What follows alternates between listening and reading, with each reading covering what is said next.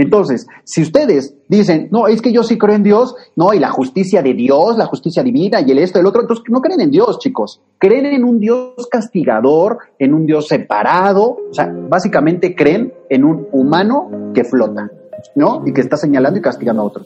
Reinvéntate. Empieza por tu mente, tu corazón y tu espíritu. Eres perfecto y eres perfecta tal como eres. Solo tienes que darte cuenta. Libérate de tus complejos, de tus creencias limitantes, crea tu vida y recibe todo lo que necesitas. Asume ya la identidad de quien anhelas ser. Yo soy Esther Iturralde, Life Coach Espiritual. Este es un espacio seguro para que recibas las herramientas, las epifanías y los parteaguas para que de una vez por todas te liberes del deber ser social, cultural o religioso. Mi misión es abrir brecha, hacer las preguntas incómodas para que conectes contigo y con Dios. El resto lo decides tú.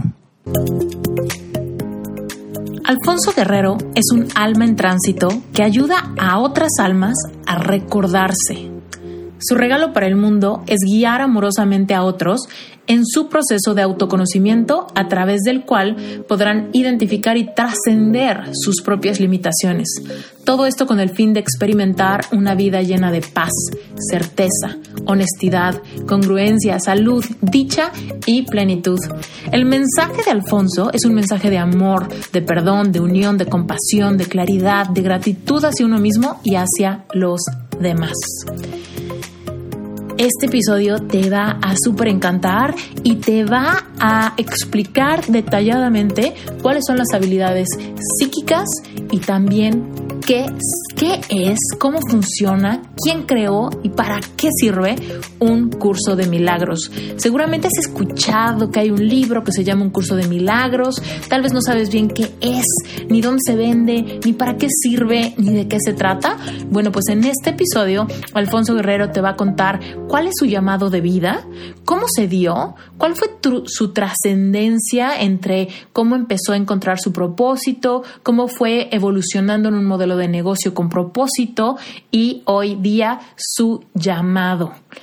Nadie mejor que Alfonso para que nos cuente qué es este curso de milagros y si te interesa, quizá puedas aprender más cómo aplicarlo en tu propia vida.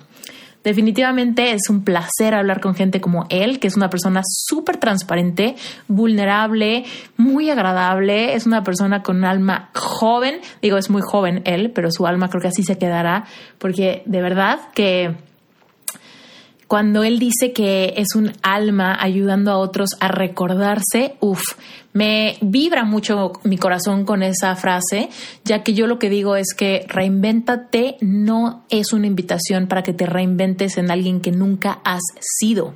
Al revés, reinvéntate es una invitación para que te reinventes en quien siempre fuiste destinado a ser pero en el intento te distrajiste con heridas, con creencias limitantes, creencias heredadas, situaciones de dolor, no querer sentir, ahogar emociones, tener miedo al fracaso, etc. Y todo eso nos desvía de ser quien siempre fuimos destinados a ser y empezamos a ser aquel que no somos pero que nos acomodamos siendo por todos nuestros miedos. Entonces, cuando yo te digo reinvéntate, te digo reinvéntate, quítate todas las máscaras, quítate las etiquetas, quítate los protectores, los mecanismos de defensa y verás que lo que hay detrás es tu verdadera esencia, tu verdadero yo, tu mejor versión, tu ser alineado, ese que puede manifestar y co-crear con Dios absolutamente todo lo que su corazón anhele. Pero bueno, sin más por el momento, iniciemos con este maravilloso episodio con Alfonso. Alfonso, estoy muy contenta de recibirte en Reinvéntate. Así como te dije hace ratito antes de grabar, eh, sé que mi audiencia ama, ama hablar de empoderamiento, de crear, de asumir la responsabilidad de nuestra experiencia y creo que quién mejor que tú que abrirnos los ojos ante nuevos conocimientos y cuéntanos, para los despistados que no saben quién eres todavía, dinos a qué te dedicas, qué haces hoy en día. Querida, antes que nada, muchísimas gracias por la invitación, por poder llegar a una comunidad adicional que tal vez de otra manera no se hubiera enterado de mí. Y bueno, el, estar compartiendo el mensaje en lo que estoy justamente de un curso de milagros. Me he dedicado desde el año pasado a estar full en esto, curso milagros, curso milagros, curso milagros. Yo estaba dando también formaciones como coach espiritual, esas las sigo dando. Y yo, ¿cómo empecé? Y me estoy yendo como en reversa, reversa, reversa. Sí, es lo que empecé en, el... en reversa. ¿Cómo llegaste a esto? Claro. Fíjate que fue muy curioso. En noviembre del 2008, hace ya 11 años. Danos ¿Cuántos años tenías? Como 10. No, mentira. 28. 28 años. Tenía 28 años. ¿Hoy cuántos años tienes? 39. 39 por unos días más. Eh, el 23 de diciembre, para quien me quiera mandar una felicitación, es mi cumpleaños, ¿ok? Cuatro décadas. Bueno, entonces, en noviembre del 2008 fui a una sesión grupal con ángeles, a la cual yo no iba a ir, no estaba yo anotado ni nada, iban ni mis papás, y resultó que mi papá no podía ir, yo estaba de visita en casa de mi mamá, eh, de, mis papás, pues, y casual, me dice, ay, tu papá no va a poder ir, acompáñame, no sé qué, yo era, mira, lo que le sigue de escéptico, y dije, no, yo para qué voy a ir a escuchar seguramente una viejita que va a decir que habla con ángeles y pura mentira, yo para qué voy a eso. No, ándale, es en casa de tal persona que son como conocidos de toda la vida, literal, literal los hijos de ellos son como mis primos. Dijo, si no te gusta, te paras, te vas. Dije, bueno, listo, además no vas a conocer a nadie. Bueno, resultó que de, esas, de esa sesión de 10 personas que no iba a conocer a nadie, yo conocía a 7. Gracias. O sea, iba yo a ser exhibido de forma magnífica frente a todos. Bueno, la cosa es que, para no hacer el cuento largo, en esa sesión, esta persona me dice, oye, Jesús quiere decirte algo. Y yo, ¿qué Jesús? Ya sabes, la cara de, poker face, de no vas a saber si, si sí o si no, que Jesús, Jesús el Maestro, Jesús, quiere saber qué hiciste con la promesa o qué has hecho con la promesa que le hiciste. Y yo, eh, shit. Eso te voy a decir por qué. Porque a los ocho años de edad yo le hice una promesa que ni siquiera mi mamá sabía, nadie sabía, solo yo. Le dije, yo sé que yo vengo a servir, tú muéstrame cómo, yo lo voy a cumplir. ¿Sabes? Y te acordabas perfecto, te acordabas perfecto. De la promesa perfecto. Mira, cada que yo hacía un trabajo de algo, decía, estoy sirviendo, no estoy sirviendo. Y casi todo, yo en ese momento tenía una empresa de software, decía, sí, estoy ayudando a la humanidad de esta manera, no sé qué, pero había algo dentro de mí que decía, no estás haciendo el servicio como tal. ¿Sabes? O sea, yo sabía, pero no tenía idea de cómo servir. No tenía que viera seres fallecidos o veía el aura o cosas así, cero, o sea, cero. Entonces yo decía, pues no sé cómo, ¿no? Llegará. Pues Jesucito y su paciencia infinita me esperó 20 años para hacerme la pregunta de, oye, brother, llevas 20 años, ¿cuántos más te vas a tardar en hacer este, en cumplir esto, ¿no? Que tú me habías prometido, porque él ni me lo pidió. Oye, bueno, la cosa es que, dime. Regresémonos todavía entonces a esos ocho años, porque, bueno, corrígeme si me equivoco, pero siento que no es una promesa que se le muy normal que se le ocurra a un niño de ocho años. Igual y prometes portarte bien o, estudiar o, no sé, querer mucho a tu mamá, pero, pero ¿cómo se te ocurre eso? Pues yo creo que yo estoy muy loco, de siempre he estado loco por haber prometido eso. Y además, o sea, hay muchas cosas más. Mira, yo tuve una visión más o menos como a los ocho, nueve años de lo que iba a pasar en mi vida hasta los treintas, ¿sabes? O sea, yo sabía qué iba a pasar sabía qué iba a estudiar en la universidad, esa carrera ni siquiera existía cuando yo sabía cuál iba a ser. Sistemas de computación administrativa en el TEC de Monterrey. ¿No? Esa carrera ya ni existe, o sea, existió para que yo la tomara y luego dejó de existir. Entonces, o sea, es un cambio brutal. Bueno, estudiar eso, al cuánto tiempo iba a estudiar una maestría, los cuánto, cuánto tiempo iba a un diplomado, mi empresa, o sea, todo, estaba todo así. Oye. Incluso cuando iba a ser mi primer hijo. ¿Se te hacía raro saber o para ti era como tu realidad y tú sabías? ¿O, notabas que era curioso que quizá tú no estabas investigando, confundiéndote, cambiando de opinión? O sea, ¿no? ¿Era normal para, ti? Sí, para mí era normal. Yo creo que para mí no había otra realidad, sino pues es eso lo que voy a vivir y está, está cool, ¿no? Está cool. Eso no impide que cada uno tome sus decisiones en el día a día, ¿no? Y al final, eh, va a pasar lo que tiene que pasar. Y pasó, mira, o sea, por calendario, fue pasando todo, todo, todo. Por más que yo quise mover las cosas, pasaba, o sea, increíble, increíble.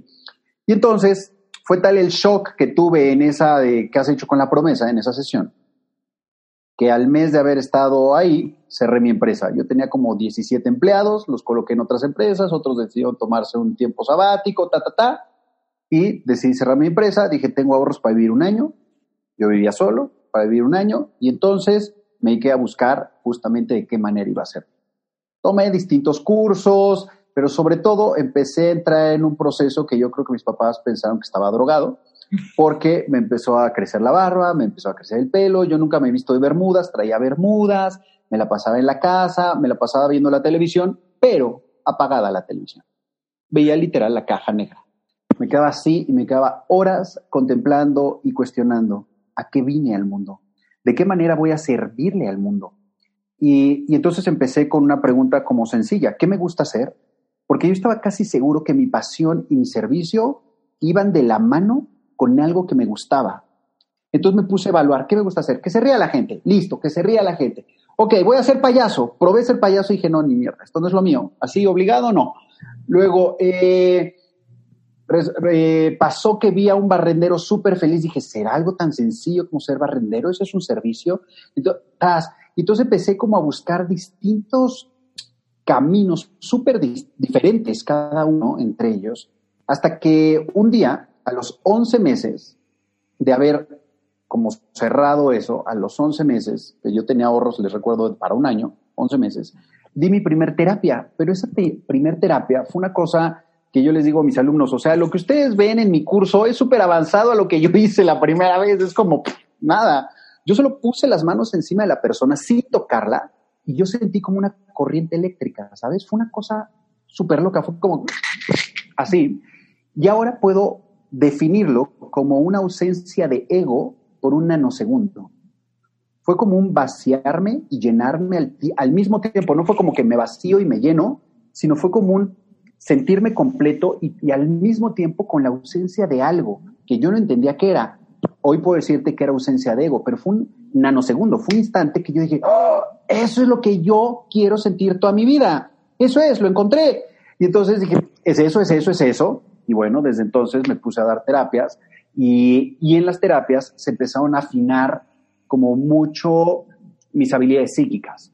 Entonces podía ver cosas, podía escuchar cosas, podía sentir, por ejemplo, estaba contigo y te decía, pero ¿por qué?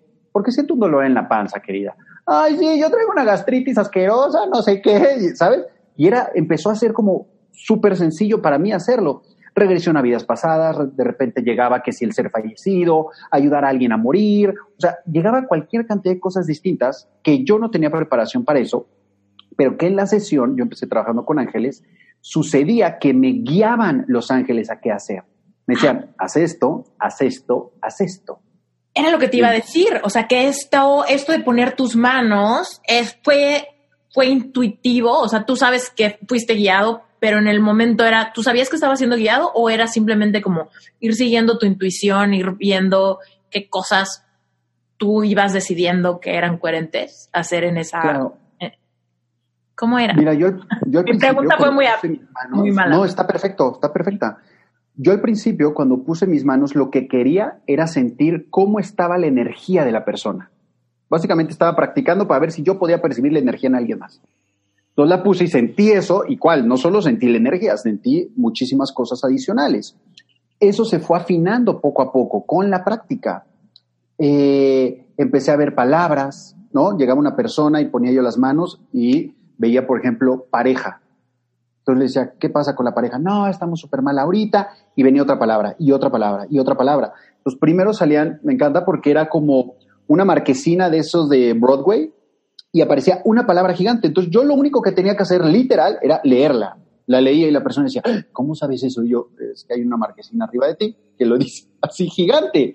Y después de eso empezaron a aparecer frases en la misma marquesina. Después em, eso empezó a afinar como el canal y empecé a ver videos sin audio, solo videos. Entonces la persona llegaba y me contaba algo y yo veía el video y veía dónde estaba lo que ella no me estaba contando, por ejemplo. ¿Sabes? Te voy a poner un caso. Llega una pareja, querían terapia de pareja, se sientan los dos, ella me empieza a contar la historia, yo veo un video, tú, tú, tú, veo cosas que tienen relación a eso, ok, empieza a hablar y lo más raro, aparecen dos pantallas enfrente de él, veo una historia que él me está contando y veo otra historia, otra totalmente distinta. Y yo me quedo así como extrañado, como que, sí, como que te ponen un final distinto de la película y mm, eso no era. Y digo, oye, eh, mira, esto que estoy viendo lo podemos ver ahora que está tu mujer aquí, o si quieres, lo vemos tú y yo solos. Se paró y se salió, instantáneo. Lo que yo estaba viendo es que él tenía a otra mujer. Me enteré después que él estaba casado con una y con la otra. Con las dos se casó, ¿sabes? No le bastó una tortura, necesitaba otra. Entonces, esto le digo como de broma. O sea, y se casó y los, las dos en México. Yo dije, ¿cómo le hizo este cuate, no? Bueno, la tenía en un estado y otra en el otro y listo, se acabó. ¿Sabes que Yo tengo un amigo con una historia muy similar y su papá se casó con dos mujeres, tuvo dos hijos y a los dos les puso el mismo nombre. Santo Dios, a repetir el patrón. Como para no equivocarse, yo creo. claro, a ellas mi amor y a ellos mi hijito, ¿no? O el nombre de él y ya con eso no, no, no la embarro. Entonces, bueno, así es como empezó a, pasar el tiempo, terapias, terapias, me dediqué full, tres, cuatro años Oye, solo ¿cómo te sentías? ¿Cómo, o sea, cómo, eh, qué pasaba después de dar terapia, ya después en tu momento de, no sé, quizá antes de dormirte o en este momento al despertar, ¿tú cómo te sentías con esto que ahora estabas haciendo para servir a otros? ¿Había satisfacción, incertidumbre? ¿Cómo, cómo te sentías tú? Normal. normal, literal, yo seguía siendo yo, seguía siendo el que se ríe, seguía siendo el mismo, el mismo. Lo que empezó a ocurrir es que empecé a percibir más cosas de las que normalmente percibía. Entonces, lo bueno es que no las percibía con los ojos físicos, sino con el tercer ojo. Entonces, si yo cerraba los ojos, empecé a entender cosas que me pasaron de chico. Cuando yo cerraba los ojos, yo puedo ver más cosas, ¿sabes? Entonces puedo ver si tienes a un ángel, si tienes un ser fallecido, si tienes a no sé quién, ¿sabes? O sea, empiezo a ver eso. Entonces, si yo cerraba los ojos, eso pasaba. Entonces, por ejemplo, llegaba a un restaurante, cerraba los ojos y en lugar de haber 15 comensales, había 45, ¿sabes? Era como, oh, esto está muy lleno. Entonces, ¿qué, qué aprendí a hacer?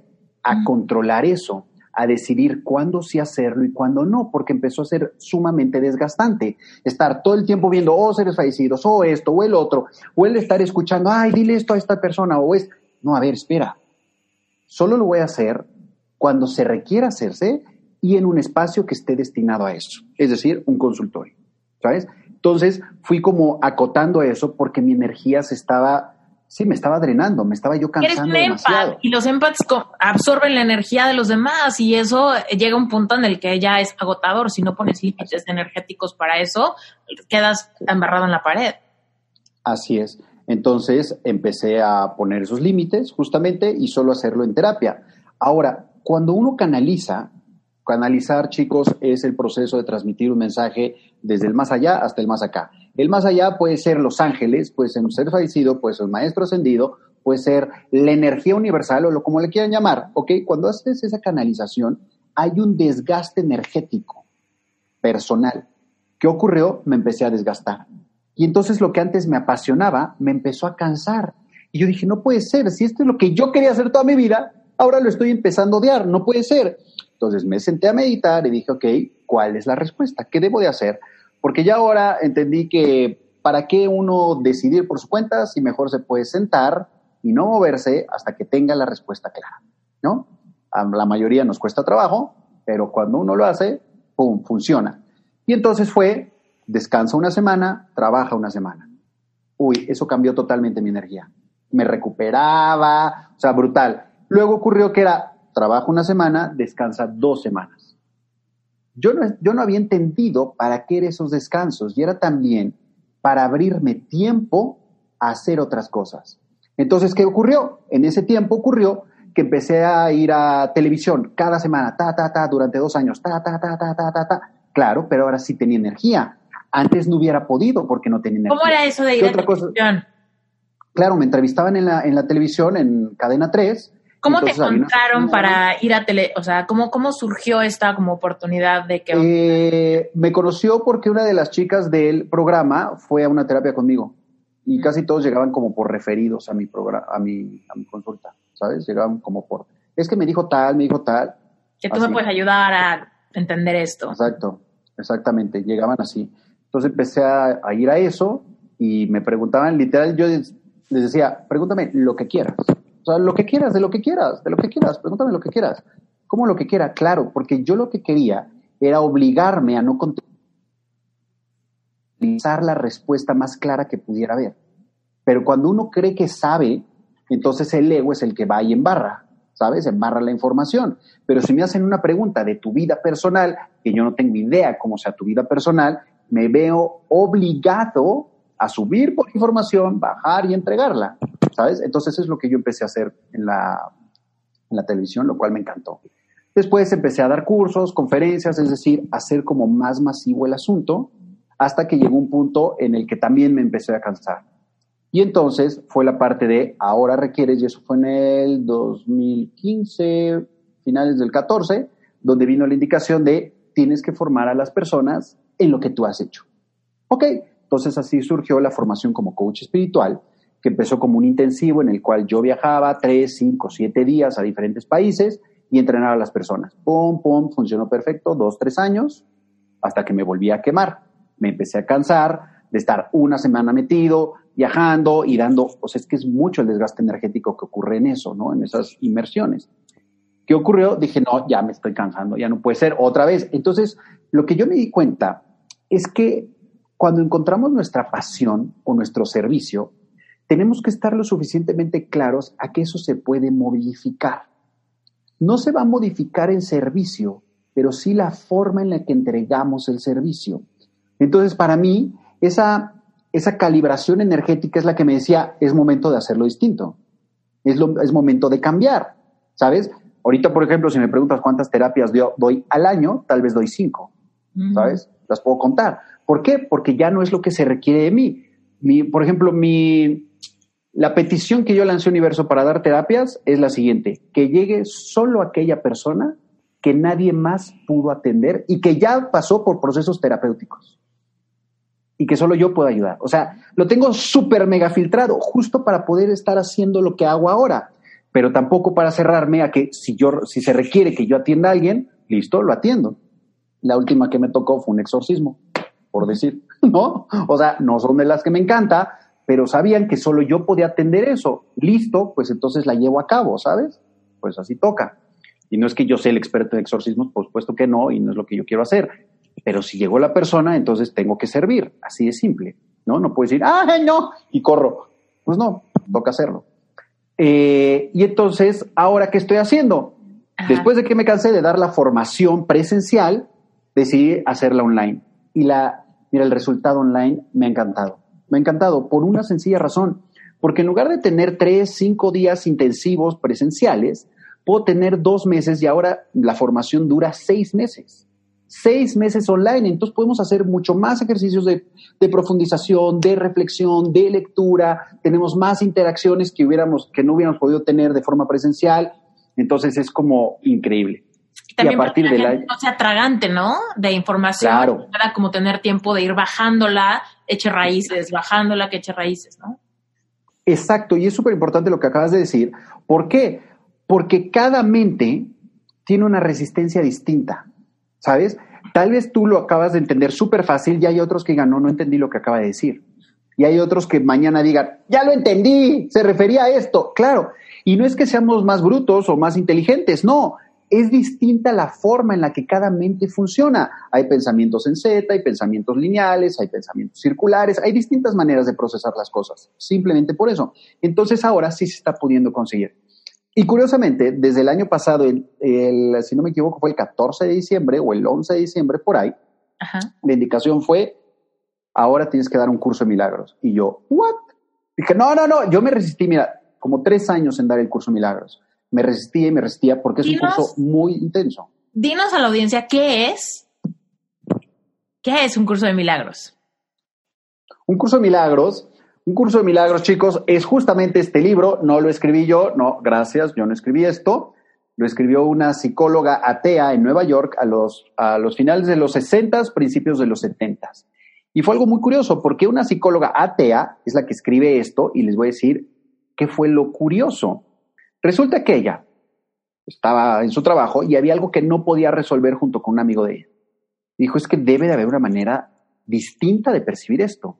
Al decir eso, lanzó una señal súper potente universo, en la cual lo que dice de fondo es, la mente con la que estoy pensando no funciona para resolver esto, necesito algo más. Y entonces ella escuchó una voz que le dijo, esto es un curso de milagros. Y ella, imagínate, psicóloga atea, dice, ¡Eh! esquizofrenia, esa no es mi voz, ya me volví loca, ¿qué me está pasando? Tras, la voz insistió, insistió, insistió, esto es un curso de milagros, hasta que ella lo escribió. Cuando ella escribió esto es un curso de milagros, le dictó otra frase, y otra, y otra, y otra, y otra. Este librito, chicos, es el resumen de un dictado de siete años continuos. O sea, es brutal, es brutal. Entonces, el curso de milagros de lo que trata es de deshacer al ego. Y ustedes dirán, ¿qué? El ego, esa parte arrogante. No, es mucho más profundo el ego de lo que nos ha hecho creer la psicología, que si es una personalidad, que si es necesaria crearse en los bebés, que no se te suba mucho el ego, que no sé qué. Es mucho más profundo que eso. El ego es un sistema de pensamiento, un sistema de pensamiento que nos lleva a percibirnos separados. Ejemplo, yo en este momento te veo separada de mí. Tú estás en una computadora, en un lugar físico y yo en otro. Ok, eso quiere decir que estoy pensando de forma separada. No necesariamente estoy juzgando algo, pero sí estoy percibiendo separado de mí. Ya con eso, quiere decir que soy parte del sistema de pensamiento del ego. ¿Cuál es el otro sistema de pensamiento? ¿El de la mente recta o el de la unicidad? Y dirán, ajá, pero ¿cómo me voy a, cómo me voy a percibir unido a otro o a otros? Si tengo un cuerpo, y esa persona tiene otro cuerpo. Ni modo que todos nos hagamos como así, ¿no? Muégano para, para percibirnos unidos. Exacto. Eso es lo que nos hace creer el ego, que somos un cuerpo y que de esa manera no podemos unirnos a 10 millones de cuerpos al mismo tiempo, por ejemplo. Pero en la unicidad lo que ocurre es que se deshace el cuerpo. Y no me refiero a que se te cae a pedazos el cuerpo, sino que percibes de forma correcta y así estés en un cuerpo puedes percibir cómo todo es parte de lo mismo. Imagínense como la película Avatar, que ellos sabían que era parte de todo, igualito, igualito. Entonces eran parte de la naturaleza y eran parte de todo y todos se conectaban con todos, así de simple. Así es el asunto. Pero ¿qué ocurre? El ego tiene N cantidad de formas de hacer que nos perdamos, que tengamos dudas, que tengamos confusiones, que tengamos culpa, que tengamos miedo, que tengamos la que quieras, ¿no? La que me digas es parte del sistema de pensamiento del ego, porque nos está llevando a tener una percepción y para que exista una percepción tiene que haber un observador y un observado. Si no, no existe la percepción, ¿sabes? Y lo curioso es que cuando uno se puede observar a sí mismo, te das cuenta que también está separado de ti mismo. ¿Se dan cuenta de eso? Porque hay un observador y algo que está percibiendo. Entonces, ¿cómo? Entonces, lo curioso es borrar la percepción, eso es como mucho más elevado. ¿Cómo deshago la percepción? La percepción habla de separación. Cuando se deshace la percepción, que es justo lo que hace el, curso de milagros, cuando se deshace la percepción, lo que ocurre es que regresamos a nuestro origen y estamos en unicidad. Algo súper importante es, cuando muere y deje el cuerpo, regreso a Dios o a la unicidad. No, por una sencilla razón porque sigue tu mente en un sistema de pensamiento del ego. No es que la mente se borre, chicos. ¿Saben? El, si lo quieren ver así, de esta manera, hay una solamente, ¿ok? Una solamente. Esa mente se fragmenta y entra en cada uno de nosotros esos fragmentos. Entonces parece que tú piensas de una manera, yo pienso de otras, cada uno tiene sus creencias y está fragmentada. Es en el momento en el que logramos integrar los fragmentos cuando nos damos cuenta que somos en realidad uno. Esa frase que tanto se dice espiritualmente de todos somos uno, es literal, todos somos uno, pero no es todos, es todo es uno. Todo, absolutamente todo. La botella, el celular, la madre, todo es uno. Pero no, a ver, a ver, a ver. ¿Cómo yo voy a ser uno con la piedra? No, no, no. ¿Cómo voy a ser yo uno con la vaca o con el buey o con lo que quieras? ¿Sabes? Es que así es, chicos. Porque esto no es, o sea, esto me refiero al mundo que estamos viendo, no es sino una proyección de nuestra mente que lo plasma y hace que creas que estás separado, pero todo provino de qué? De la mente. Entonces, por eso el curso Milagros es tan potente porque trabaja con la causa, que es la mente. No trabaja con los efectos allá afuera, trabaja con la causa. Y entonces, cuando tú le entregas los efectos, lo que hace es que los limpia y va puliendo la causa para que regreses, lo voy a decir de forma más simple, imagínense que esta es la verdad. Aquí está el ego y te impide ver la verdad. Esos son los velos del ego. ¿Ok? Entonces tú cuando entregas, por ejemplo, al Espíritu Santo, que ahorita explico qué es, lo que hace es que empieza a quitar un velo, otro velo, otro velo, otro velo, hasta que de pronto te das cuenta que ahí siempre estuvo la verdad. Siempre estuvo. Pero tú no la veías porque estaba cegado, y esto es como para el otro lado, o sea, yo soy el que no ve, ¿no? Estaba cegado por el ego y por todo lo que te decía el ego. Que si estás guapo, que si estás feo, que si eres alto, que si eres chaparro, que si el otro te hizo, que si el otro hizo, que si la venganza, que si perdono, que si ta, ta, ta. Todo eso son velos del ego y hay miles de millones de velos de ego. Entonces, lo que hay que hacer es, literal, empezar a deshacerlos. Eso no nos corresponde a nosotros porque, como bien dijo Einstein, un problema no se puede resolver en el nivel en el que fue creado o concebido. Claro, si tú concebiste el problema con el ego, es absurdo que le pidas al ego que lo resuelva. ¿Se dan cuenta? Por eso no se resuelve. Por eso seguimos ciclados en este mundo, los humanos, y siguen haciendo y naciendo y seguimos ciclados, ciclados, ciclados, ciclados, en los mismos problemas que han tenido hace 10.000 años los humanos, ¿sabes? Entonces, ¿qué ocurre? Hay que subir esa información que ya sacamos. Ejemplo, tengo un problema en mi relación de pareja, no tengo idea cómo resolverlo. Me siento menos, vamos a poner que sea, me siento menos. Y entonces, ese problema lo dejo de tratar de resolver yo y lo pongo en manos de algo mayor. Eso mayor, el curso le llama eh, ¿Qué se me fue? el Espíritu Santo, el Espíritu Santo. Ahora, cada quien le puede llamar como quiera. El Espíritu Santo no tiene ego, entonces no va a decir, ah, tú no me dijiste Espíritu Santo, entonces no te voy a hacer caso. Le pueden llamar maestro interno, por ejemplo, pueden llamar que es su espíritu, como ustedes quieran, la energía universal, le pueden llamar si quieren Dios inclusive. O sea, como ustedes quieran, eso no importa. Simplemente es tener claro que tu problema lo estás entregando para que sea resuelto por algo que sí lo puede resolver y no tú que desde la ilusión o desde tu proyección quieres resolver algo que sigue siendo proyección. Lo que hace el Espíritu Santo es que tiene una cosa que a mí me encanta, que es el juicio del Espíritu Santo. Dices, ¿cómo? A ver, si juzgar es de la dualidad, ¿cómo que el Espíritu Santo está juzgando? El Espíritu Santo juzga de la siguiente manera, es súper simple. Juzga como ilusorio o como verdadero. Entonces, todo lo que le estés entregando lo juzga como ilusorio, porque proviene de tu proyección. Simplemente hace esto, lo barre, lo barre, lo deshace, lo deshace. Lo voy a poner con otro ejemplo. Imagínate que tienes un montículo de tierra, esos son todos los velos o los pensamientos del ego. Tú tienes una pala, das una palada, sacas la tierra, que son tus pensamientos, ajá, y se le entregas a alguien para que esa tierra vaya y la bote a un lugar que tú no sepas dónde es, o la deshaga, lo que sea. Ese alguien es el Espíritu Santo o tu maestro interno. Te regresa la pala limpia, para que des otra palabra, porque ese es tu trabajo. El sacar eso es, cada, es el trabajo de cada uno, salir de la negación, ver en el inconsciente lo que hay. Lo sacas, lo entregas, lo deshace, otra vez, así, hasta que hay un momento que dices, ah, ya puedo ver, abajo de la tierra hay tal cosa. Hay un espejo, lo que sea, pues, o sea, lo que sea. abajo de ese comportamiento, de este miedo, hay una herida de tal situación que viví o lo que sea. Claro, y esa herida la vuelves a entregar, seguiría siendo tierra, la vuelves a entregar y la vuelves a entregar hasta que te das cuenta que abajo de todo eso que entregaste, en realidad estabas tú y tu esencia divina. ¿Sabes? Esta vez era la verdad lo que estaba atrás de todo eso. Pero para poder, llegar a eso y no que sea mental de, sí, soy luz, soy paz, soy amor, somos unicidad, no, sino que realmente perciba a todo conectado, tengo que haber quitado el ego, tengo que haber quitado esos velos. ¿sabes?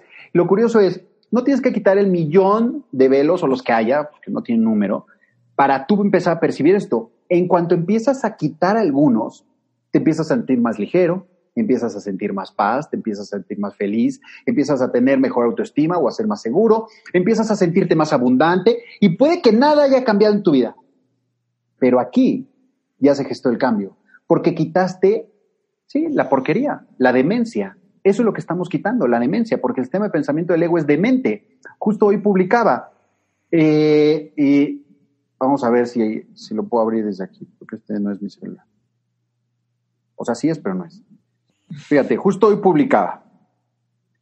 Fácil es juzgar, complicado es amar. ¿En qué nos convertimos? O sea, ¿se dan cuenta? Porque lo natural en nosotros es amar, chicos. Y entonces, ¿en qué momento le tuvimos miedo al amor? De que no te puedo decir a ti, por ejemplo, Esther, es que te amo profundamente. No, que vaya a decir tu esposo o tu pareja, no, que vaya a decir la mía, no, que van a decir los demás. Mm. Pero lo más natural sería que podamos amarnos todos. Lo que no es natural es estar juzgándonos. Eso no es lo natural y es lo que hacemos más fácil.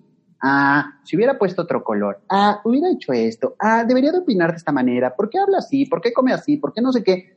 ¿Sabes? Cuando lo natural sería amarnos, no juzgarnos. Eso quiere decir que estamos metidérrimos en un sistema de pensamiento de separación. Cañón. yo señalo afuera. Sabes, ahorita con lo que estabas diciendo, me acordaste que justo antes de conectarme contigo, me llegó un comentario de una chava en Instagram que me, di, que me dijo una frase que a mí me saltó como, aquí está, o sea, lo que me estás diciendo es el problema. Que, checa lo que me dicen. Soy de esas personas que prefiere vivir infeliz con tal de no dar de qué hablar. ¿No? Hay completa separación en todos aspectos. Y con todo. y con toda la voluntad de sacrificar nuestra experiencia, nuestra experiencia. Total. Pero aquí, justo esa chava tiene tan poco amor propio que por eso sigue esperando la opinión de los demás. Que me valide, sabe que esa opinión siempre va a ser negativa, claro. Y como esa opinión cree que en cuanto ella hace algo, la dejan de querer, es que su, creencia está brutal prefiere ser infeliz. O sea, es como, no importa lo que ella haga, va a ser infeliz. Prefiero ser infeliz a que me critiquen. Chica, te van a criticar.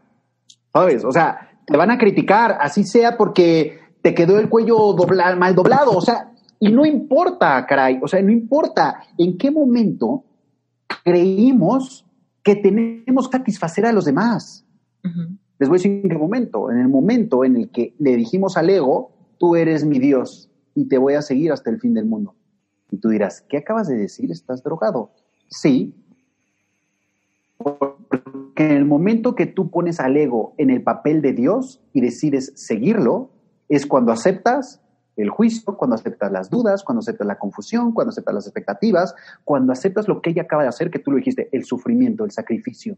Entonces, si ustedes dicen, no, es que yo sí creo en Dios, no, y la justicia de Dios, la justicia divina y el esto, el otro, entonces no creen en Dios, chicos. Creen en un Dios castigador, en un Dios separado, o sea, básicamente creen en un humano que flota, ¿no? Y que está señalando y castigando a otro. Interrumpo este episodio para invitarte con todo el corazón, con todo el amor que tengo por esta audiencia, por toda la gente que escucha Reinvéntate, te quiero invitar a que te unas a Relevante Espiritual. Si no sabes qué es Relevante Espiritual, te lo cuento rapidísimo. Relevante Espiritual es un grupo de estudio mensual que guío yo. ¿Qué pasa dentro de Relevante Espiritual? Recibes clases puntuales cada semana que te van a permitir despertar tu propia espiritualidad. En Relevante Espiritual no hablamos de religión, hablamos de tu conexión personal con Dios. Si tú crees que eres un ser espiritual teniendo una experiencia física y quieres aprender cómo puedes co-crear con Dios tus propios milagros, cómo puedes aprender a manifestar todo lo que quieres en la vida, desde amor propio, amor romántico, amor fraterno, dinero, abundancia, salud, vocación, todo lo que tu corazón anhele. Mira, en la Biblia dice que tú y yo fuimos creados para tener vida, pero no una vida cualquiera, sino vida abundante. ¿Abundante de qué? De todo lo que tu corazón anhela. Si tú quieres aprender a conectar con esta verdad, si tú quieres despertar tu capacidad de conectar con Dios, de encontrar tu propósito de vida, de aprender a navegar tus emociones, aun cuando estamos pasando por situaciones complicadas, esto es para ti. Relevante espiritual no es un curso que tiene un inicio y un fin. Más bien, relevante espiritual es algo que no tiene fin. Es un grupo de estudio mensual donde cada semana hay un tema importante para que tú reflexiones. Y básicamente yo te guío a que hagas un clavado hacia adentro, sanes tus heridas, conectes con tu niño o con tu niña interior y puedas empezar a fluir en la vida creando tus propios milagros. Desde el entendimiento de que te los mereces por ser creación perfecta, creación divina. Tú tienes una misión de vida irrelevante espiritual, vas a poder conectar con esta, ubicarla perfectamente bien y empezar a sanar todo lo que hay alrededor para que puedas empezar a ver cómo puedes tú manifestar, crear la vida que siempre has querido. Lo mejor de todo es que relevante espiritual solamente cuesta 18 dólares. ¿Cuánto es 18 dólares? No sé dónde vivas exactamente, pero aproximadamente son 350 pesos mexicanos. 18 dólares te los gastas en cuatro cafés. Imagínate que te compras un café a la semana para despertar tu espiritualidad. Y sabes que también está padrísimo que si no te gusta, puedes pausar, puedes salir, te puedes cancelar. Si vas a estar muy ocupado, ocupada, te puedes salir. Si vas a tener un viaje, te puedes salir. Lo único que tienes que hacer es meterte y hacer tu compromiso por un mes, probarlo y si te gusta, te quedas. Si por alguna razón algo se te complica, sin ningún compromiso, tú puedes cancelar cuando tú quieras. Si tienes cualquier duda, métete a la página web porque hay dos videos donde te explico exactamente cómo funciona, qué es lo que incluye y de qué vamos a hablar. La página web es esteriturralde.com diagonal relevante espiritual. Todo junto, relevante espiritual, todo junto. Métete a las notas del episodio, ahí vas a ver la liga directa para que solamente le des clic y te lance de inmediato. Sin más por el momento, regresemos con el episodio de hoy. Y totalmente todas estas son las creencias heredadas. O sea, es como pregúntate de dónde viene tu creencia de que así funcionan las cosas. ¿Quién te dijo? ¿No? Y, sigue rascando. ¿Quién le dijo a esa persona? ¿De dónde viene esta creencia? Hay tantas creencias culturales, ¿no? Que obstaculizan la capacidad de quitar esa tierra que mencionas. O sea, ahorita cuando, cuando estabas diciendo lo del juicio del Espíritu Santo de ilusorio o verdadero, es completamente lo que, de lo que ella está sufriendo. Es como prefiero ser infeliz por algo completamente ilusorio. Me compro esta ilusión y ahí dejo, dejo mi experiencia de vida completamente irrelevante, completamente separada, ¿no? De lo que de verdad soy. Porque, o sea, está cañón, ¿no? Que, que puedes decir, yo prefiero dejar mi experiencia de vida, yo prefiero dejar esto, nunca llegar a ser quien soy por comprarme algo que es completamente ilusorio. Pero aquí el tema, y quizá mucha gente que nos está escuchando dice, ay, no, yo jamás pensaría quizá como ella. Pero es como, pregúntate en este momento, ¿qué cosa ilusoria hoy te está quitando el sueño? ¿Qué cosa te consume mentalmente? ¿Qué cosa consume lo que hablas que muy probablemente sea algo completamente ilusorio? Chicos, fíjense, les voy a dar ejemplos para que vean cómo todos estamos a expensas del ego y vivimos por el ego, o sea, como alabándolo. Si crees que no tienes dinero, o que te falta el dinero, o que te sobra el dinero, bienvenido, querido. Si crees que tienes relaciones conflictivas, si crees que necesitas relaciones, si crees que no necesitas relaciones, bienvenido. ¿Sabes? Con eso ya agarré a todo mundo, a todo mundo, ¿sabes? Y crees que alguien te envidia, odias a alguien o alguien te odia, si te sientes triste, si te sientes alegre, si te sientes dudoso, con miedo o feliz, también. Les voy a decir por qué. Porque el tema del pensamiento del ego representa la dualidad. La dualidad, chicos. Entonces, tanto es lo negativo como lo positivo. Y es ahí donde se pierde la gran mayoría de los maestros, porque dicen, no, es solo lo negativo y el ego es malo. A ver, el ego también te hace vivir cosas que, que diríamos la mayoría como, wow, extraordinarias, increíbles, wow, listo, vívelas. No te digo, no las vivas, porque así como estás viviendo esas, también estás viviendo las negativas. Pero como es una y como es la otra, ¿por qué no la entregas al Espíritu Santo o a tu maestro interno para que la deshaga? Hoy también las positivas, sí, ¿por qué no entregas a tus hijos? ¿Por qué no entregas a tu perro? ¿Por qué no entregas a tus padres? ¿Sabes? Para que te muestren lo que hay ahí, lo real. Y cuando veas lo real vas a ver el amor, no vas a ver los juicios, no vas a ver la etiqueta papá, la etiqueta hijo, la etiqueta pareja. Vas a ver lo real. Pero ¿qué ocurre? Tenemos tanto miedo a perder, que esa es otra de las características del ego, de te voy a quitar esto. Si no eres agradecido, te lo quito. ¿En serio? O sea, ¿qué Dios tan desgraciado tenemos? ¿No? Como para que pudiera hacer eso. Chicos, a ver, Se los voy a aclarar, porque ahorita han de estar diciendo este hereje no creen en Dios. Creo en un Dios muy distinto al que creen los demás. Simple. ¿Dios es amor? ¿Sí o no? Sí. Entonces, si Dios es amor y Dios es eterno y es omnipresente, querría decir que solo es amor, no es lo que estás pensando que es. Dios no se transmuta, chicos, Dios no cambia. Los que cambian somos nosotros en lo ilusorio. ¿Por qué? Porque el cielo es eterno. Y aquí, en la tierra, ¿qué hay? Tiempo, pasado, presente, futuro. La eternidad no es presente hacia adelante, chicos. La eternidad es un, presente continuo. Ni siquiera nuestra mente lo alcanza a imaginar. Ni siquiera lo alcanza a imaginar.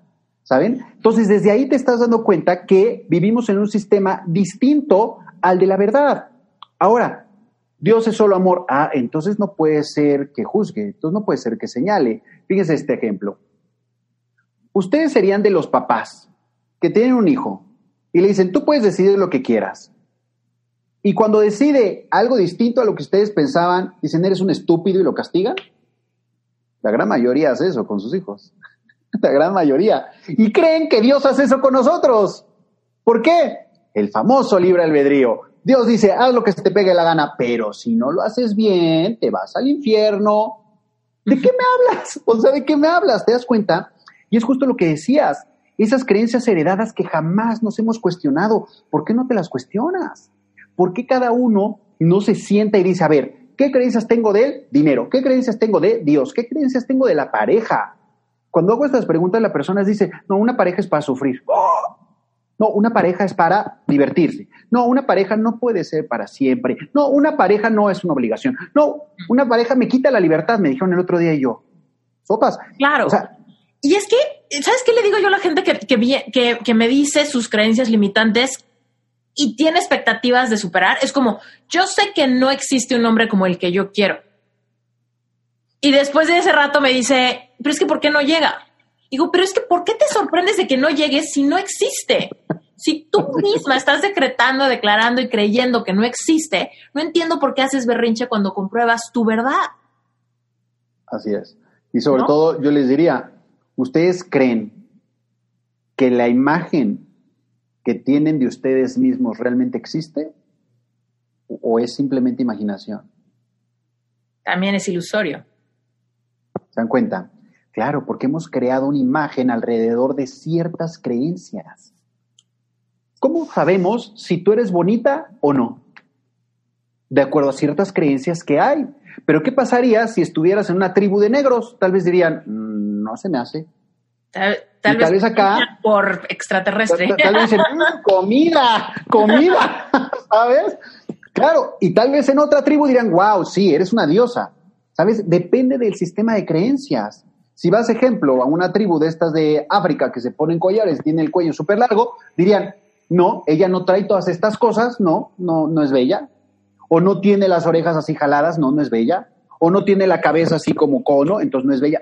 ¿Saben? O sea, es nuestro sistema de creencias, chicos, y eso no quiere decir que el nuestro esté bien y el otro esté mal. Tampoco quiere decir que el nuestro esté mal y el otro esté bien. Simplemente es un sistema de creencias. Y a eso es a lo que le estamos entregando nuestra paz, a un mísero sistema de creencias? ¿No sería mucho más fácil encontrar la paz si no tuviéramos un sistema de creencias?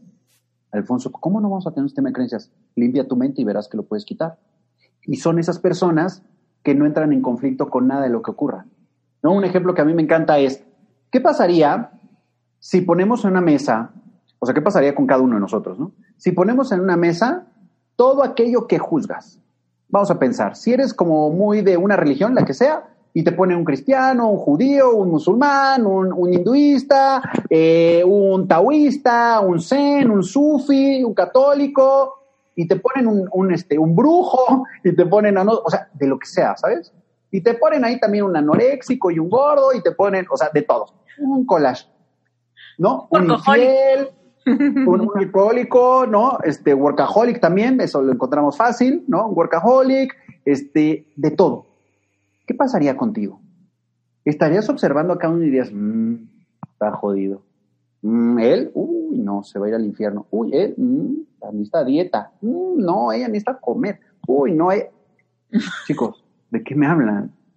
Eso es por su sistema de creencias. ¿Qué pasaría si no tuvieran creencias? Estarían inundados de amor por todos. Eso es lo que ocurriría.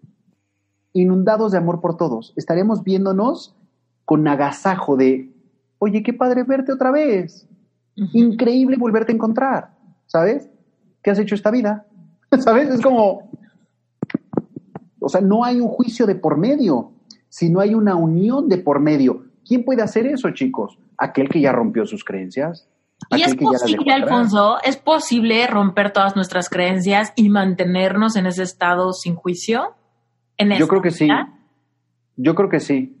Les voy a decir cuál creencia yo rompí que para mí es como súper tajante y no me importa decirlo. Yo muchos años de mi vida fui homofóbico y me decían de todo. No, seguro es porque eres homosexual y lo tienes reprimido. Y seguro por no sé, ¿no? O sea, venían más juicios, de mi juicio venían más juicios después.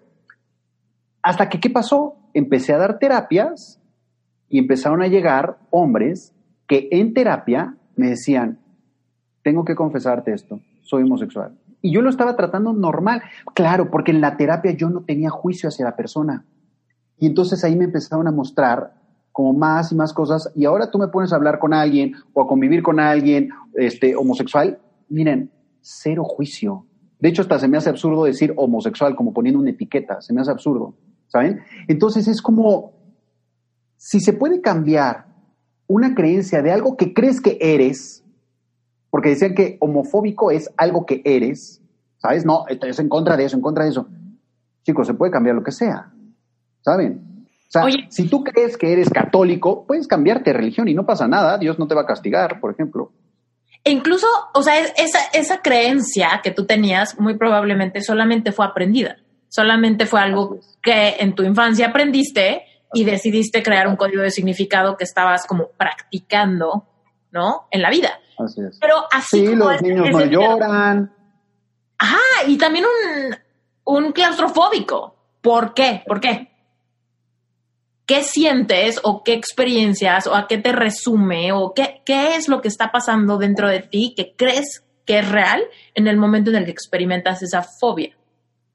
¿no? Y cuando desmantelamos esas creencias es cuando podemos un poco, lo que, o sea, es cuando estamos haciendo lo que tú explicabas, quitar esa tierra un poco, desmantelarlo, ver lo que hay abajo y ver, pero, pero mi pregunta es, ¿siempre hay algo más abajo o llega un punto donde ya quitamos toda la tierra?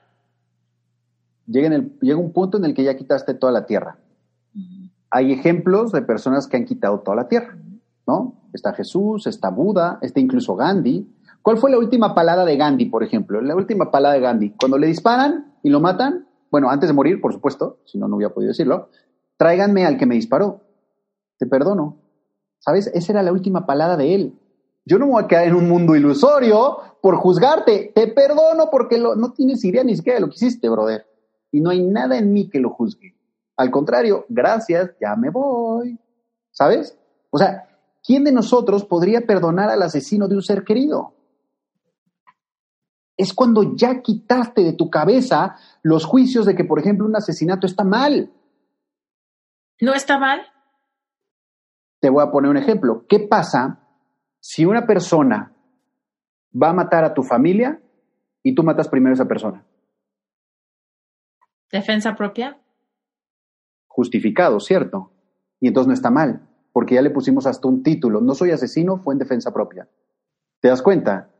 Es una creencia. Al final eres un asesino. ¿Te das cuenta? Pero es la etiqueta. la alevosía. ¿La alevosía existe? Claro, todos estamos teniendo alevosía porque primero lo piensas, luego lo proyectas y luego vienes e interactúas con ello. Pero cuando la defensa, por ejemplo, es instintiva. Es que ocurre algo muy curioso, porque cuando nos metemos en el mundo de la ilusión, el ego lo que va a hacer es que parece que el mundo interactúa con nosotros, en lugar de nosotros proyectar y entonces creer que interactuamos. ¿Sí? Entonces, va a parecer que hay factores externos que yo no puedo controlar y que simplemente llegan y me atacan o se me echan encima. O sea, me atacan no es como literal que me ataquen, sino que están sucediendo afuera hacia mí, ¿sabes? Pero ¿qué ocurre? Si nos sentáramos a observar de dónde proviene el pensamiento, hacer lo que hizo Buda, podríamos transformar ese pensamiento en rosas. Se los voy a poner con ejemplo de algo que hice yo hace unos años. No sé si has escuchado de la meditación vipassana. En la que te quedas horas, horas, horas observando. Son retiros de 10, 11 días en los que meditas tal vez 8, 10 horas al día. Mm. Y comes dos manzanas. O sea, nada, porque no hay quema de energía, entonces no necesitas ni siquiera comer. Es algo como que increíble. ¿Qué ocurre? Al inicio tu cuerpo es como súper incómodo y pasan, o sea, no pasa ni media hora, pasan dos minutos y ya estás, ay, no, no quiero, ya me dolió, ya se me acalambró la pierna, ta, ta, ta. Pero empieza a pasar el tiempo Ajá. y te empiezas a acostumbrar a eso. Hasta que llega un punto, y eso me sucedió, que la pierna se duerme y no reaccionas, solo observas. ¿Sabes? Cuando la pierna se duerme o algo se duerme, es como pegarle para que se despierte, ¿no? ¿Qué pasa si no haces sufrimiento de hormigueo y calambre. Claro. Pero ¿qué pasa si no haces nada? La pierna se va a despertar sola y tú solo observas. ¿Sabes? Porque tú eres el que está dándole poder a eso. Al pero tú también se lo puedes le quitar. das poder. Claro. Pero puedes observarlo sin ser reactivo ante eso. Y eso es lo primero que ocurre, como la parte física, ¿no? Te pica la nariz, te esto, el otro, te quieres distraer, ta, ta, llegan pensamientos, estás. Bueno, después ocurre que te pones a ver una emoción. El enojo, por ejemplo. Y observas el enojo. Y simplemente observas la emoción y no eres presa de la emoción. Mucha gente dice, no, es que si hay una emoción, uno no está pensando, simplemente es la emoción. No, chicos, si no hay pensamiento, no puede haber emoción. Primero se gesta un pensamiento y luego llega una emoción. Pero es tan rápido que no nos damos cuenta. Creemos que la emoción simplemente llega. Como, lo comprobé. Observas el enojo y hay un punto antes. Fíjense, en cualquier discusión, hay un punto, un instante micra, antes de que todo se vaya a la mierda, antes de que todo se ponga mal, que tú sabes que si haces tal cosa, eso se va a desquiciar.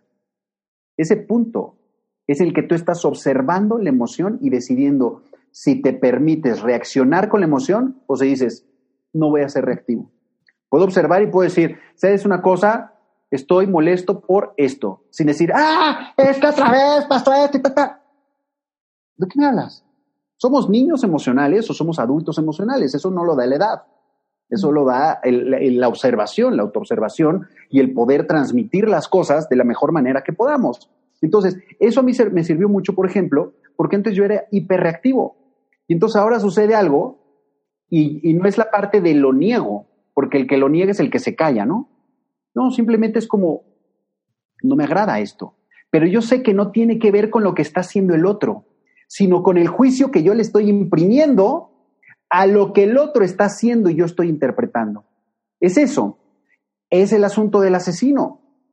Cuando, cuando nosotros dejemos de percibir que, que el asesino está en un error, entonces tal vez dejemos de percibir que nosotros estamos en tantos errores.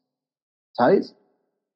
Mira, hay una cosa, lo de la, tal vez lo has escuchado, la ley del espejo, cosas así, que, que es como, Hay una forma muy simple de verla, que no es la que me gusta, y hay otra más profunda. La, fase, la simple es como, ah, lo que ves en el otro y que lo, que te choca, te checa. Exacto. Lo que te choca, te checa. Sin embargo, ocurre algo. A ver, no me gustan los asesinos. ¿Me checa? ¿Quiere decir que soy asesino? No. Vamos más profundo. ¿Qué es lo que te choca de los asesinos? Ejemplo, contéstamelo tú. ¿Qué es lo que no te gusta de los asesinos? El, pues el abuso de matar y destruir algo que, es- que no les correspondía, o el obstaculizar los sueños de alguien más, el causar dolor de manera egoísta por lograr algún objetivo. No sé. Digo ese, ese me gustó. El causar dolor de manera egoísta, o como tú decías, con alevosía, ¿no? El causarle dolor a alguien. Y el causarle dolor a alguien, ¿qué te hace sentir a ti? Me hace sentirme ultrajada, me hace, hace sentirme que están rompiendo la armonía del colectivo, no sé. Y el que se rompa la armonía del colectivo, ¿qué te hace sentir a ti? ¿Cómo te hace, Me hace sentir? sentir des- desamparo, me hace sentir que no hay solución, me hace sentir que, que estoy en un lugar tóxico. Sí, sí, me roba la Entonces, paz. Te roba tu paz, te hace sentir insegura, te hace sentir que no hay, sí, que no hay paz. Ok. Y el que algo te robe tu paz, ¿qué te hace sentir? Ultrajada. ¿Cuándo fue la primera vez? ¿Cuándo fue la primera vez que abusaron de ti? Cuando tenía siete años. ¿Te das cuenta? El asesino es en realidad ese recuerdo a los siete años. No es un tema del asesino que está matando a alguien. Es cómo se conecta con experiencias previas y a partir de ese es que estoy juzgando al asesino. ¿Sí? Si tú no tuvieras esa historia que conectara con algo, el asesino tú lo verías y ni siquiera entenderías qué está haciendo, ¿sabes? O sea, sería como... Mm, no, no, no, no habría una opinión. Ah. Claro, no habría una opinión porque no tendrías con qué evaluar. Pero como ya hay una serie de juicios y de cosas aprendidas, como decías, ¿no? O heredadas y, tec, tec, y vamos uniendo, entonces ahora sí es chin, chin, juicio, juicio, juicio, juicio. El asesino es igual al que me ultrajó, al que abusó de mí. ¿Te das cuenta? Y por eso hay ese juicio al asesino. Pero entonces, ¿qué tenemos que hacer? ¿Liberar el juicio del asesino o mejor liberar esto? Me voy a la causa. Porque si me voy a la causa y libero esto, libero todas las preguntitas que estuvimos haciendo así como para atrás, todo eso se libera en cadena.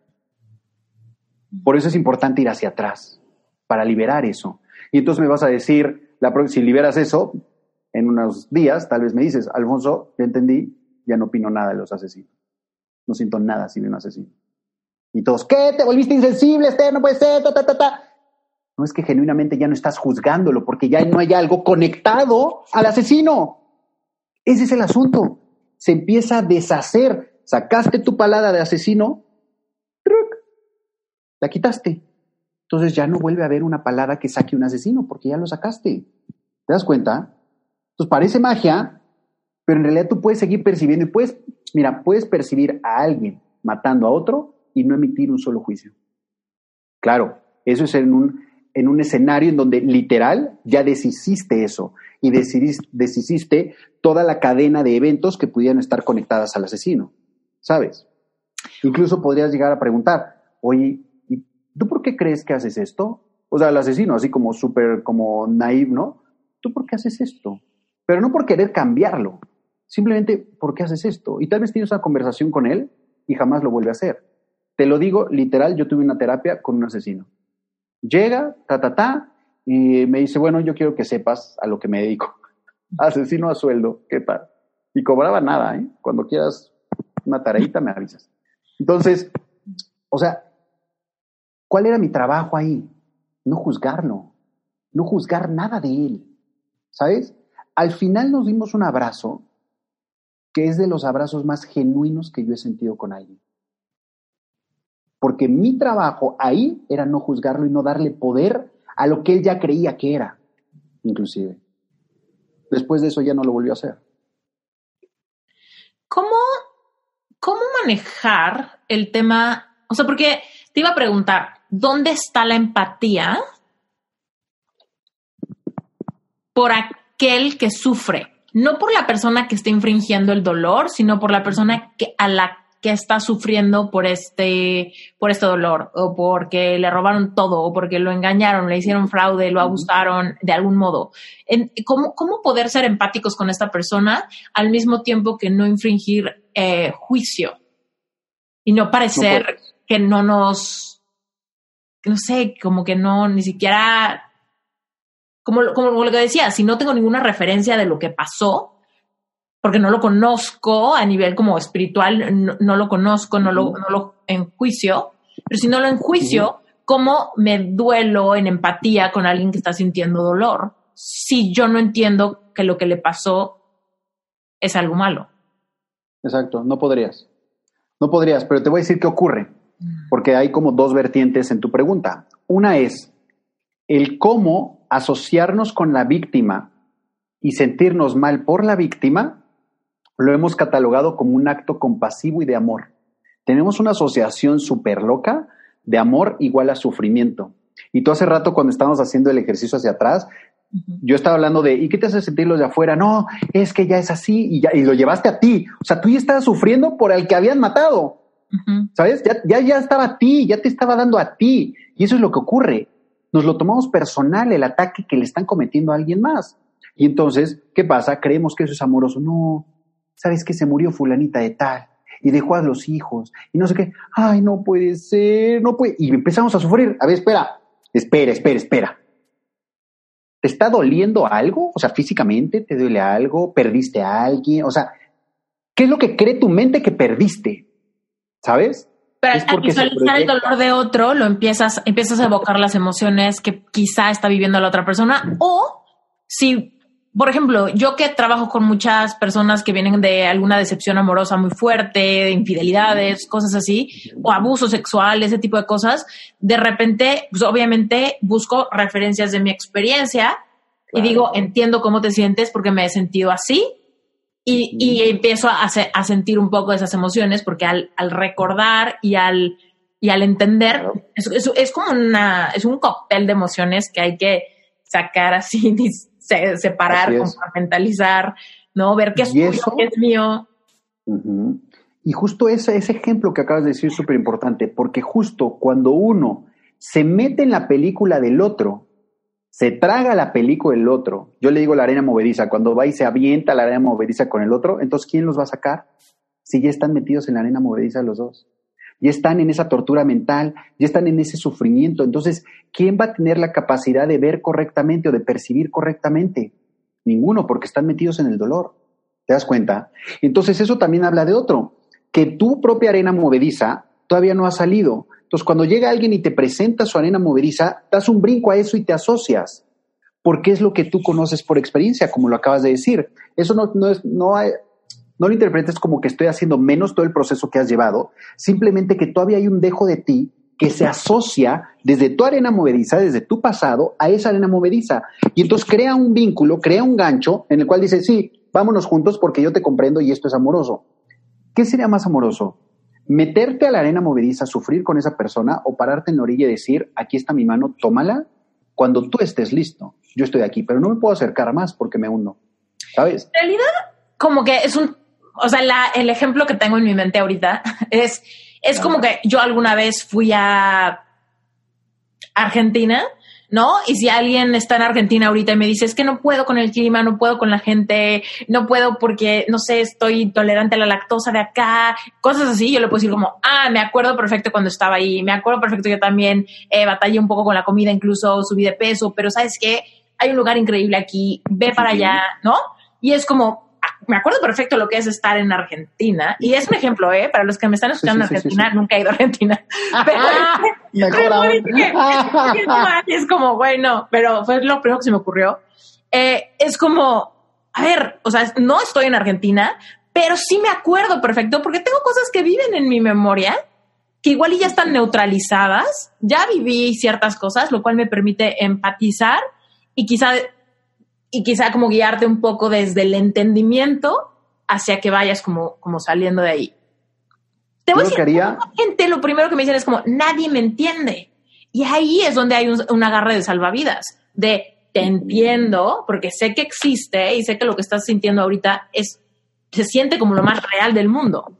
Claro. Poco a poco, bla, bla, bla. Pero si pierdes, si, o sea, si como que me, me estoy como cuestionando en qué momento podría perder completamente el juicio, por ejemplo, ante una infidelidad y seguir mostrando la empatía para, para, para hacer ese acompañamiento y esa compasión real. Ok. Primero, lo que yo haría, está bien, quieres emitir tu opinión de Argentina o de lo que sea, está bien. Es esa opinión que proviene del pasado, porque si no, no tendrías.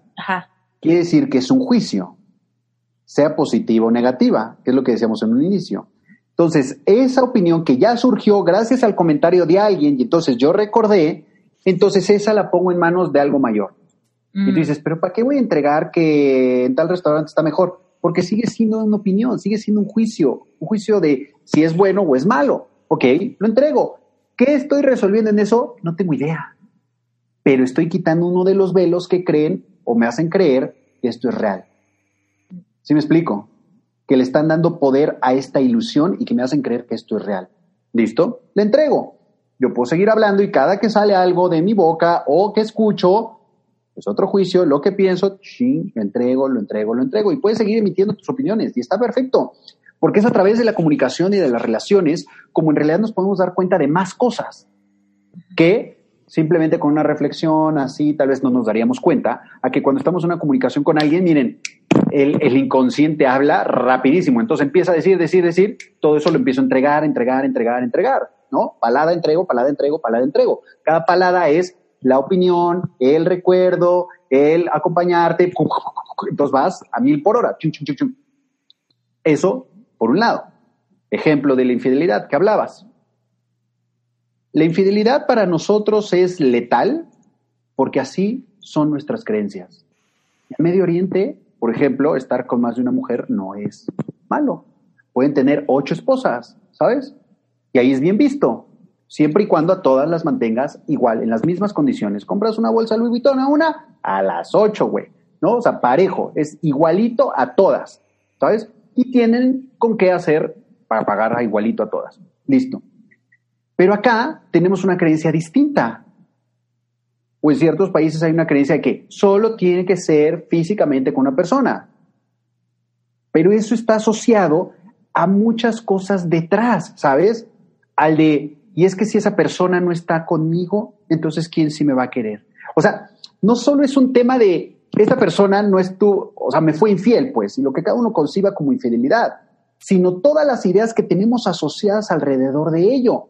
Ejemplo, lo que piensas del amante o el amante, lo que piensas de esa persona, lo que piensas de ti. Yo no, o sea, de ti me refiero a la persona a la que le fue no infiel, porque al menos las personas que me llegaban a mi, a mi consultorio casi siempre eran las que se sentían culpables. Decían, es que la infidelidad ocurrió por mi culpa. Y yo, o sea, a mí me extrañaba muchísimo. Decía, ¿cómo? ¿Por qué? Porque creen que ocurre, o creían esas personas, que ocurría por algo que ellas habían dejado de ser. Ejemplo, tener relaciones sexuales, entonces obligó o orilló a mi esposo a estar con alguien más. Pero no necesariamente es por eso. Porque hay personas que literal diario con su pareja lo hacen y aún así hay infidelidad no tiene que ver con un tema físico simplemente. Hay muchísimos temas y ese tema no tiene que ver con al que le fueron infiel. No necesariamente tiene que ver con el que le fueron infiel. Tiene que ver con el que lo está haciendo. ¿Saben? Porque esa persona está buscando algo. Y eso no hace que al que le fueron infiel sea malo, tenga, tenga problemas o tenga, eh, ¿cómo se dice? Que imperfecto o que, no sé, lo que se puede ocurrir, ¿saben? Como para culparse. No necesariamente, porque cada uno es responsable de sus propios actos. El asunto con nosotros es que solemos tomarnos las cosas personales. Y ahí es cuando se jode todo. Ahí es cuando choque de titanes. Claro, tú me hiciste esto, ta, ta, ta, y entonces ahora yo te hago esto. Y, cuando hay peleas, o sea, sacan la, la, la, pelea de hace 20 años, ¿no? No, yo me acuerdo que cuando empezamos a andar, tú no me llevaste al cine tal fecha porque te fuiste con no sé quién. ¿De quién me habla? O sea, no estaba ya eso terminado. ¿Saben? Porque lo conectamos con N cantidad de cosas. Y así nos vamos, porque eso no ha sanado. No hemos, no hemos realmente una hecho esta entrega y que se suelte y que se transforme, y no hemos ni siquiera entendido el porqué de esa situación. ¿Qué fue lo que esa situación en realidad nos enseñó de forma positiva? La mayoría cuando le preguntas qué aprendiste de la infidelidad, de primera lo que te va a contestar es a no creer en los hombres. Espérate, esa no es, ese no es una, un aprendizaje positivo. Eso es negativo. No creer en los hombres es negativo. Ah, me enseñó a que tengo un potencial enorme para amarme. Perfecto, perfecto.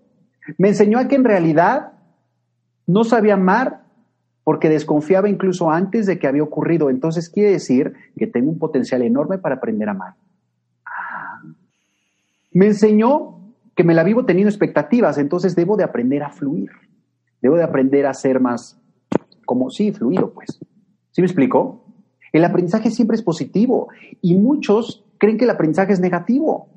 Claro, me pasó esto por distraído. Claro.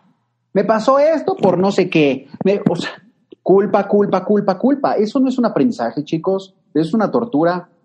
Simple, eso es una tortura. Si te sientes culpable, es tortura. No hay aprendizaje. Cuando tienes el aprendizaje, incluso puedes agradecerle a la persona lo que te haya hecho. O lo que haya hecho, que tú te lo tomaste personal. ¿Por qué? Porque ya te llevó a crecer. Si no te está llevando a crecer es porque no lo has entendido. Y lo único que va a ocurrir es que se va a repetir. Se va a repetir por una sencilla razón, porque esa materia no la aprobaste presentaste el examen, o fue el día del examen y decidiste no ir, entonces se va a presentar y a presentar hasta que decidas presentar el examen y observarlo de una forma amorosa y no de una forma de juicio.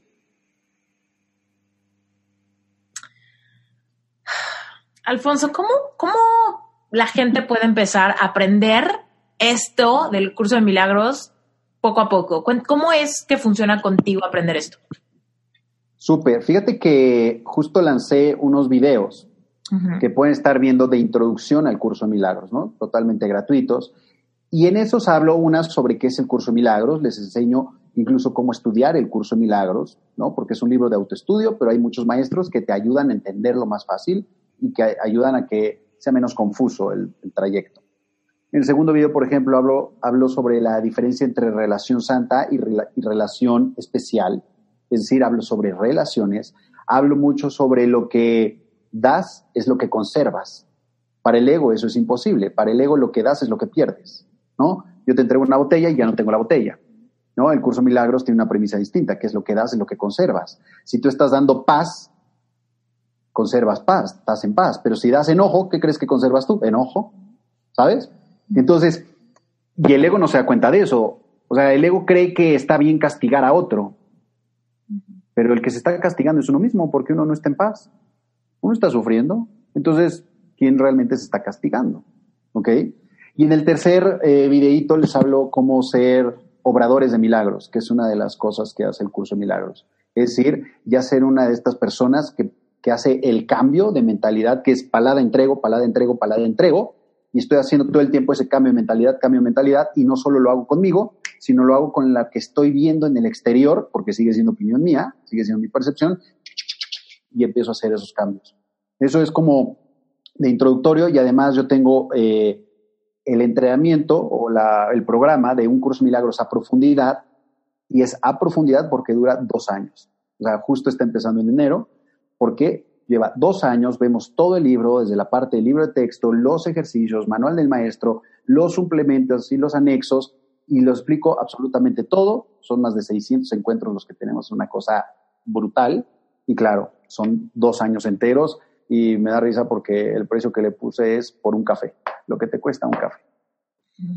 Oye, oye Alfonso, ¿tú fuiste autodidacta con el curso de milagros? Fui en un inicio autodidacta, luego tomé clases con varios maestros, terminé teniendo más dudas que claridad, hasta que después decidí tomar el libro y decir, Espíritu Santo, Jesús, enséñame qué es esto, porque sigo sin entender, llevo años practicando y sigo sin entender nada. Y fue ahí cuando el curso empezó como a permear. Entonces, ahora, por ejemplo, yo lo leo y lo entiendo, pero al inicio era como leer arameo, era como, ¿quién tradujo esto? ¿De qué me hablas, no? Y yo me entrené después con la que lo tradujo, Rosa María Wynn, que es un amor, ¿no? Entonces, eh, por ejemplo, esa, esa creencia de lo que acabo de decir, iba a corregir el es un amor por era un amor, porque ella murió. Pero al instante fue como, no, es que ya es amor. ¿Saben? O sea, pero eso es lo que ocurre cuando estás practicando y estás observando lo que estás hablando y al mismo tiempo estás entregando. Ahí hice dos entregas mientras yo te dije una sola cosa. Pero es lo que ocurre, empieza uno como a hacer ese proceso de paladas mientras está uno hablando. Entonces, gracias por, esta, por este tiempo, llevo más de 100 paladas, lo cual está increíble. Oye, bueno, me encanta, me encanta, me parece fascinante, pero quiero dar una vuelta en no, porque no te me vas hasta que hablemos de otra cosita, que es el tema de las habilidades psíquicas. Hace ratito dijiste, empecé a desarrollar mis habilidades psíquicas, ¿no? Cuéntanos cuáles son, cómo las empezaste a desarrollar. Listo. Tenemos eh, muchos maestros o en libros vas a encontrar al menos cuatro habilidades psíquicas, hay más. Clarividencia, que es ver con el tercer ojo. Claraudiencia, que es escuchar voces. Clariconocimiento, que es tener un pensamiento que no sabes cómo llegó, pero simplemente es algo que sabes. Es como si yo te digo, ah, tu cumpleaños es tal fecha, y tú dices, ¿qué? Y es porque adentro de mi cabeza lo tenía, ¿no? Tras. Y clarisensibilidad, que es percibir. O sea, por ejemplo, el ejemplo que te di de siento que el estómago lo tengo así, pero es porque me conecté contigo y tú eras la que sentía el estómago así, por ejemplo, esa es clarisensibilidad. El típico me late, no me late, es clarisensibilidad. El de entras a un lugar y dices, ¡ay! se siente así como que se me eriza la piel o lo que sea, clarisensibilidad. ¿Ok? También tenemos otras habilidades psíquicas, por ejemplo, la telepatía, ¿no? El, tenemos inclusive, ¿cómo le podría llamar a esta? Es que no le he puesto nombre, que es como estar en varios lugares al mismo tiempo. Pero esa creemos que no es tan sencilla porque estamos en un cuerpo. Pero ¿qué pasa si dejas tu cuerpo aquí estacionado y vas a otro lado y a otro lado al mismo tiempo? Inténtenlo y verán si se puede o no se puede. ¿no? Eh, entonces, eso también se puede, es una habilidad psíquica. La mayoría habla de las cuatro primeras que estuve, que te, que te mencioné, y la telepatía yo la pondría como en quinto lugar porque es la que se está dando cada vez como más frecuente. Ok. ¿Y cómo las empezaste a desarrollar? Mira, todo empezó con la práctica que estaba yo haciendo, que les comentaba en un inicio, y entonces empezó por la clarividencia, porque yo soy súper observador. O sea, súper observador. Estos letreros, ¿no? Que visualizabas. Exacto. Esos letreros que veía en esas marquesinas, como para mí es muy fácil ver, o sea, tú me dices, oye, ¿viste el, no sé, la mancha negra en la pared, ta, ta, ta, que era un puntito? Te digo, sí, en tal lugar. O sea, a ese grado, ¿no? Entonces, para mí ver era muy fácil. Entonces, fue la forma en la que se comunicaron.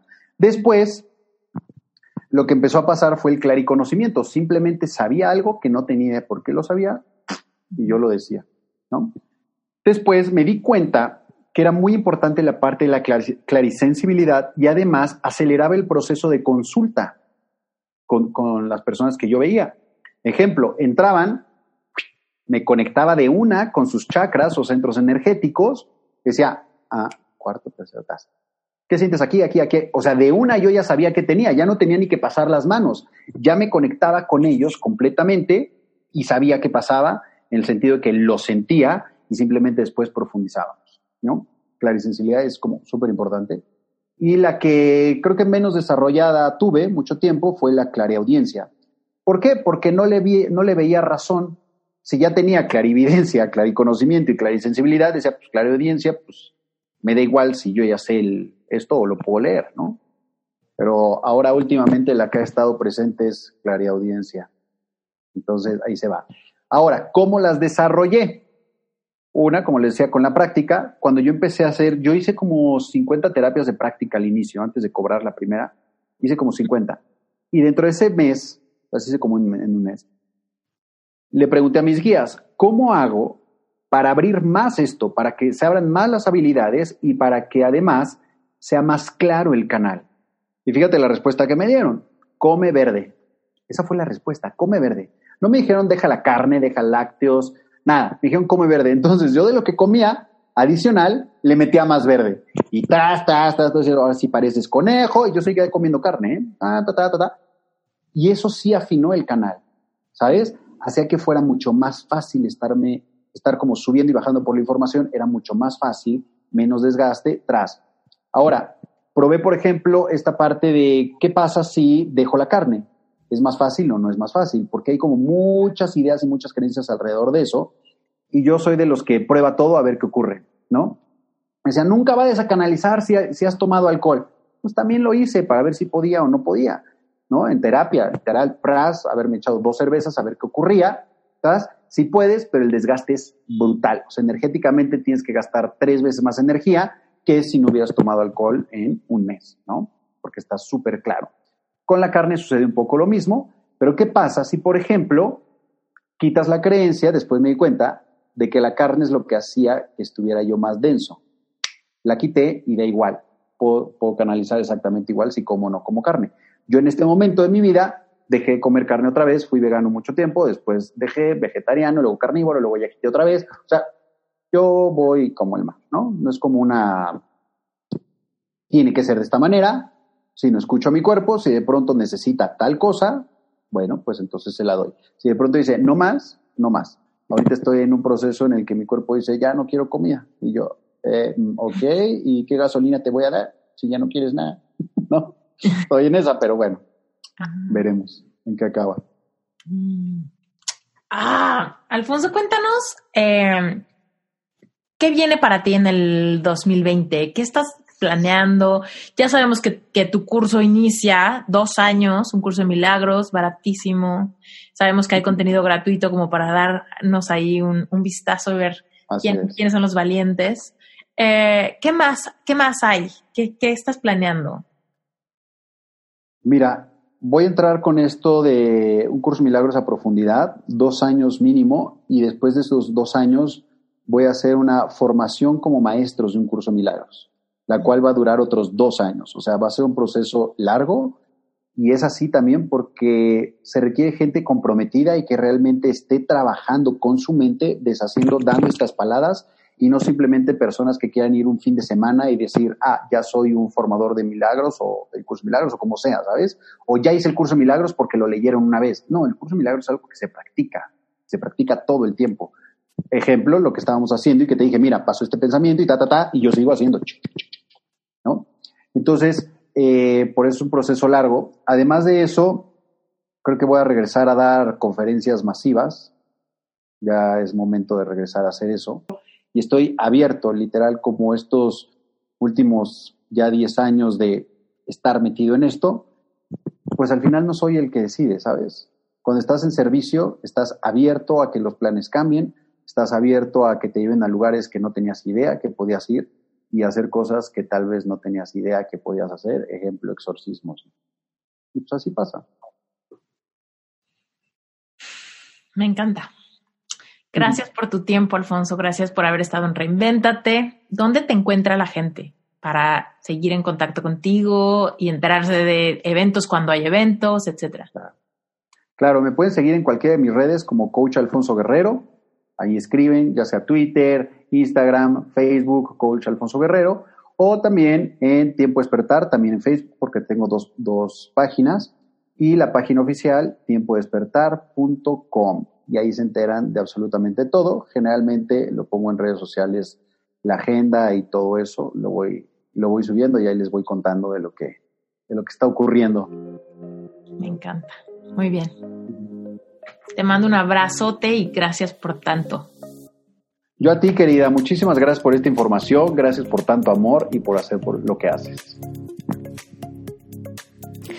hemos llegado al final de este buenísimo episodio. Gracias por quedarte hasta el final. Te recuerdo que si Reinvéntate te gusta, Relevante Espiritual, que es el grupo de estudio mensual, te va a súper encantar. No pierdas la oportunidad de meterte a la página web, revisar toda la información y si quieres probar un mes, métete ya. En este momento toma la decisión, pruébalo y vas a ver cómo te inspiras de inmediato. Además te cuento un secreto, de las primeras cosas que vas a recibir son mis tres masterclasses donde te enseño exactamente cómo hacer un vision board. También vas a recibir el libro que a mí me cambió la vida, que se llama El Poder de la Alabanza, lo vas a recibir para que lo puedas imprimir para que lo puedas leer desde tu tableta, desde tu celular, desde lo que tú quieras. Nada más con el precio de el taller de mapas de deseos y con el libro que ya puedes imprimir directamente, se justifica completamente tu inversión de 18 dólares para entrar.